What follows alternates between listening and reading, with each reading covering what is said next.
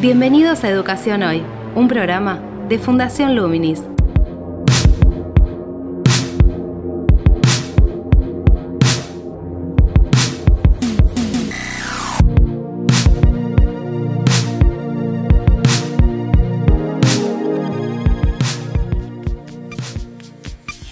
Hola, ¿qué tal? Soy Gabriel Latorre y estoy dando comienzo a un nuevo programa de Educación Hoy, el podcast de Fundación Luminis, en el cual abordamos temáticas relativas a educación o que se vinculan a, la educación y a la formación en general.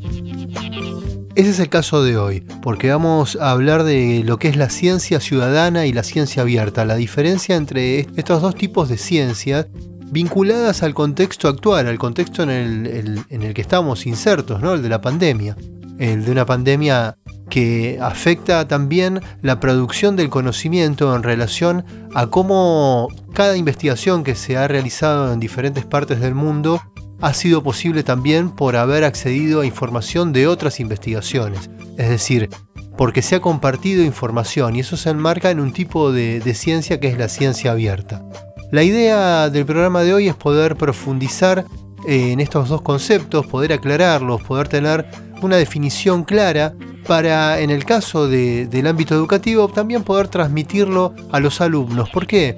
Porque en todo el proceso que hemos visto en estos meses de marchas y contramarchas en relación a tratamientos, a medidas preventivas e incluso actualmente en relación a, las vacunas, a las posibles vacunas que, están en proceso de, validación, en proceso también de prueba, básicamente. ¿sí? En todo este tiempo lo que hemos visto también ha sido la ciencia en marcha, de alguna manera.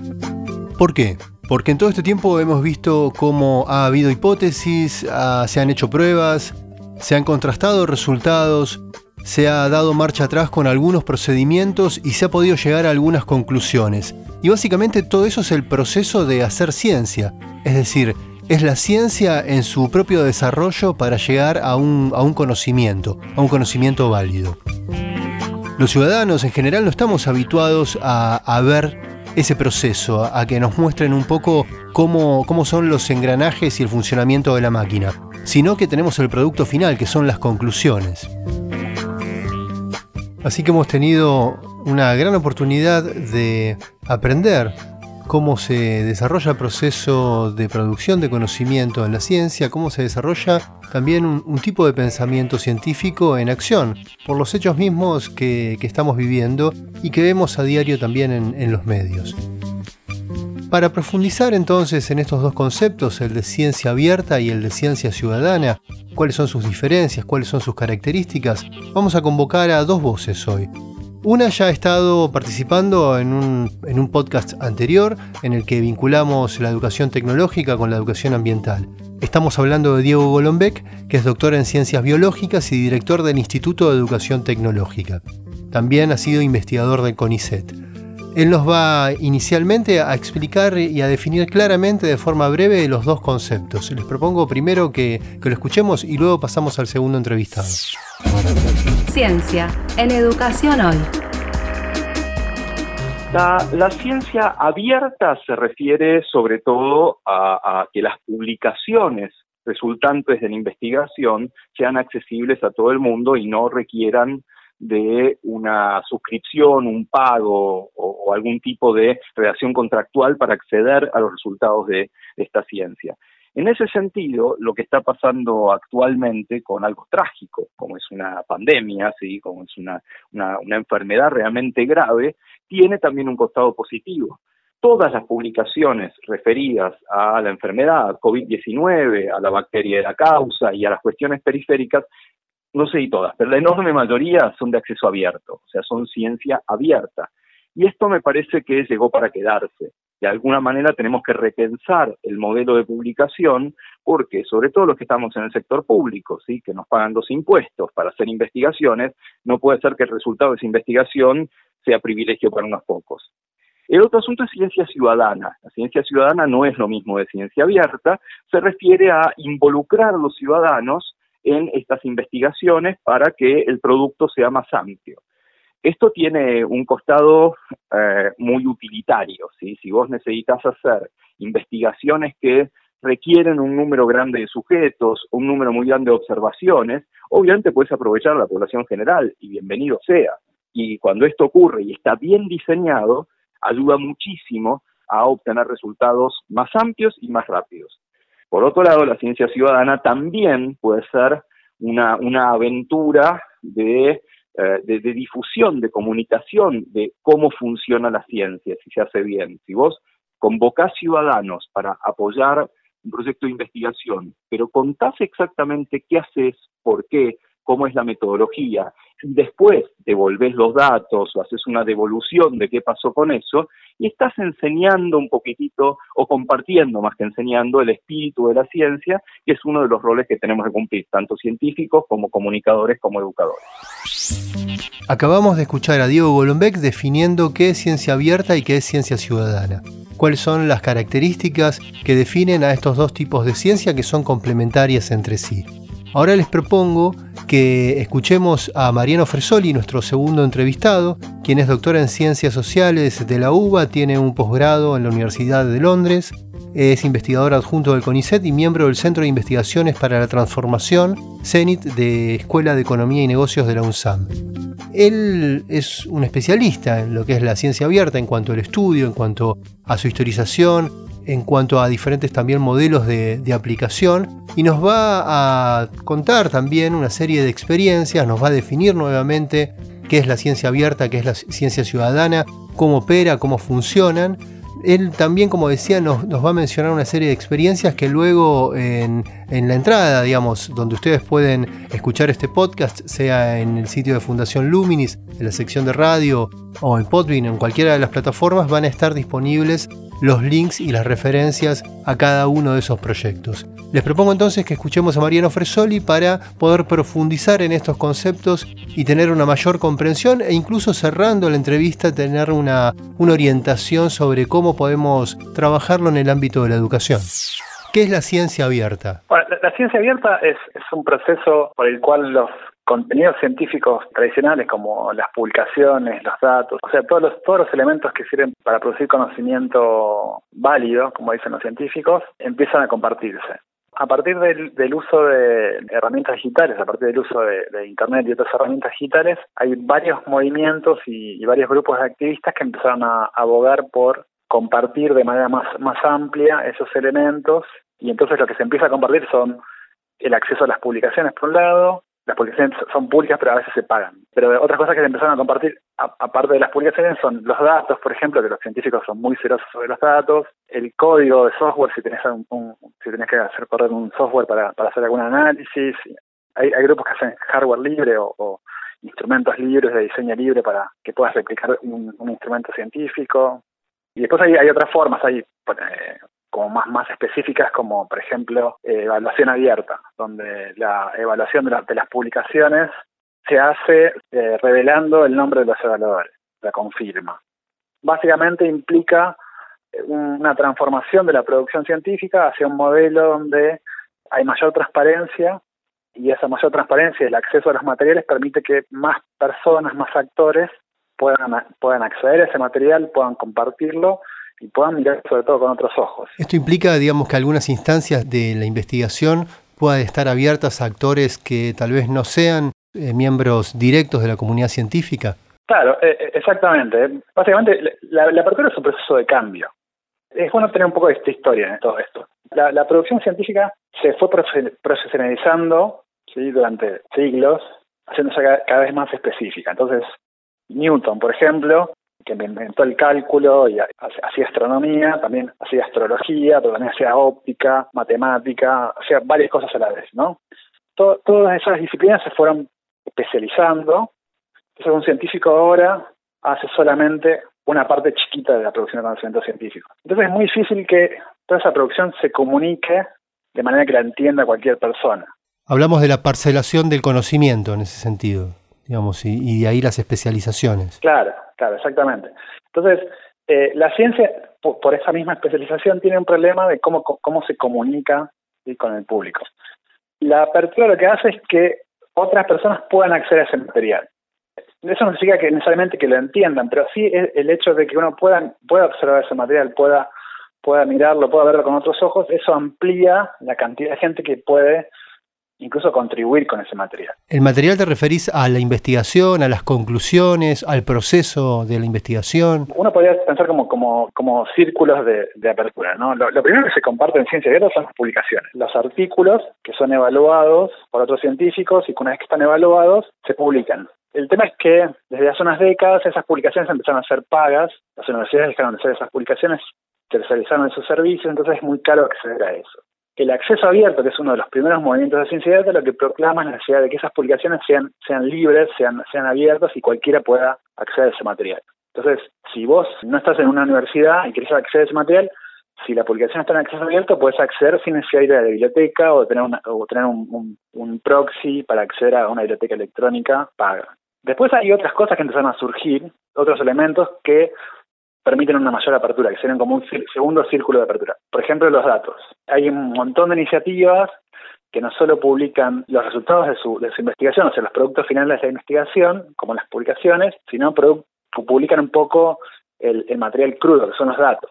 Y cuando vos podés acceder a los datos, podés replicar, en algunos casos, la investigación que se hizo, podés puedes indagar de qué manera está hecha la investigación, puedes entender un montón de cosas sobre cómo se hizo esa investigación. Y esos datos al mismo tiempo pueden ser mirados por personas que no son de la misma disciplina que se produjeron los datos. Entonces eso digo, hace que otra gente pueda acceder, pueda participar de primero informarse sobre sobre sobre sobre esa información, sobre ese conocimiento y también en alguna, en alguna medida, en algunos casos como ciencia ciudadana, participar de la recolección de esos datos, participar del análisis de esos datos, y que podemos ver algunos, algunos ejemplos como para que esto se entienda más, ¿no? Pero básicamente cuando se hace la apertura se abre la posibilidad de que científicos de otro laboratorio o científicos de otras disciplinas o personas que no son científicas, maestros, profesores, alumnos, incluso personas que no están necesariamente vinculadas con la actividad académica, puedan observar, puedan mirar, puedan tratar de entender publicaciones, datos y otros elementos de la producción científica. En ese sentido, mencionaste, digamos, alumnos, docentes, ¿hay experiencias donde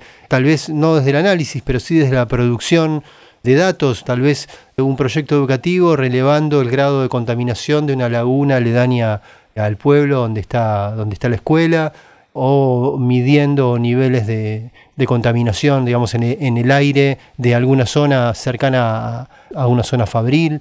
¿Hay experiencias de ese tipo donde participan, digamos, alumnos y docentes en una instancia de la investigación? Sí, hay, hay dentro de, de las ramas de la ciencia de, de, los círculos de apertura que te, mencionaba, hay algo que, en realidad es anterior a, la era digital, que es la, lo que se llama ciencia ciudadana. Ciencia ciudadana es, son métodos de recolección de datos donde la recolección de, datos se hace en colaboración con otros actores.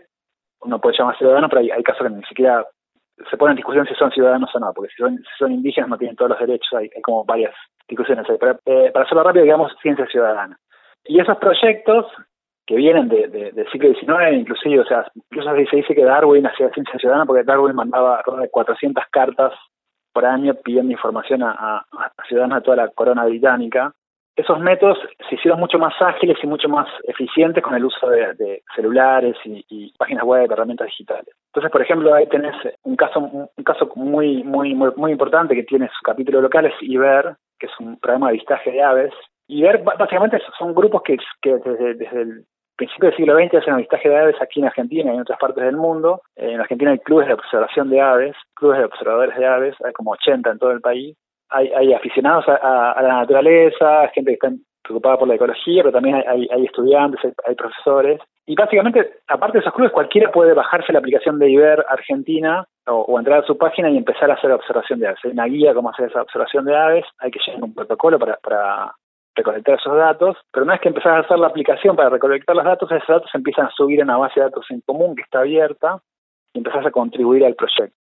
Esa es una forma ese es uno de los casos más conocidos, de, recolección de datos por parte de los ciudadanos. Pero hay otros proyectos, hay, hay proyectos que hacen incluso un primer análisis de los datos, por ejemplo los proyectos de astronomía, Galaxy Zoo, Planet Hunters, eh, proyectos que donde lo que se hace es se comparte la recolección de datos, o sea, las imágenes de, por ejemplo, de exoplanetas en Planet Hunters o de galaxias en Galaxy Zoo, y lo que están pidiendo los científicos ahí es que ayuden a identificar las imágenes.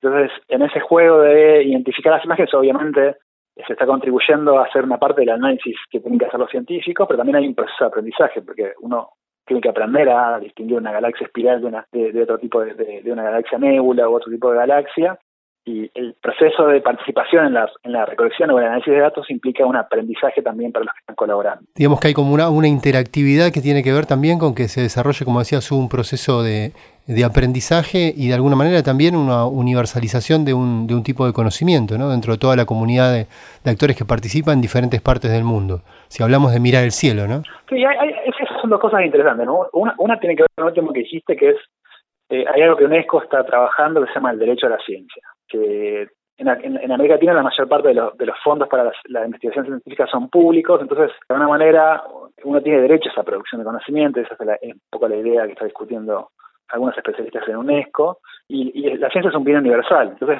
es, es, importante tener acceso a eso para aprender, para formarse, para, para, para tener mejores respuestas para los desafíos que enfrentamos.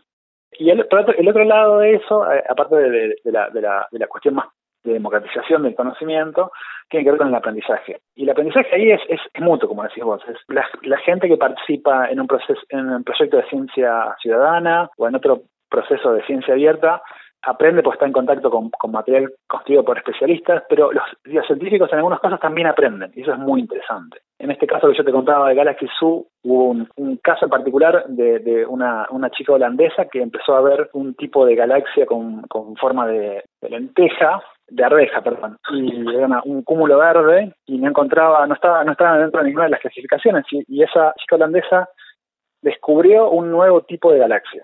Les mostró a los científicos que había una imagen que no se correspondía con nada de lo que ellos tenían clasificado como una galaxia y eso pasó, eso es un descubrimiento nuevo. Entonces hay, un montón de, cosas que van sucediendo en el proceso de interacción en la, en la ciencia ciudadana que también son un aprendizaje para los científicos. Esto tiene que ver con la pluralidad también de enfoques, de miradas y de contextos culturales, ¿no? de referencias culturales disímiles entre cada uno de los actores que intervienen cuando es un proyecto a escala global, como este mencionabas este, de UNESCO. En ese sentido, ¿hay algún tipo de entrecruzamiento con la ética hacker, con, digamos, el todos participemos de producir y mejorar algo? En el caso, digamos, del hackeo está más, más enfocado en el software, pero también en otras instancias que tienen que ver con el hardware y la tecnología, ¿no? Con dar otro, una resignificación a la, de usos a la tecnología. Eh, esto que te menciono, hay corrientes que lo, lo incorporan dentro de la educación. ¿Hay algún vínculo, digamos, con la ciencia abierta, la ciencia ciudadana? Sí, totalmente, totalmente. La, la, la, ética es parte de, varios grupos que hacen eh, ciencia abierta y hay, hay, una relación ahí como de, también de aprendizaje y hay algunos grupos relacionados con, con, el mundo hacker que empezaron a, a promover la ciencia abierta muy temprano. O sea, a ver, para hacer un poco de historia. Las primeras publicaciones científicas empiezan con la Royal Society, entonces nos vamos a 1600 y pico, ¿no? La, ciencia ciudadana empieza eh, alrededor de, mediados del siglo XIX.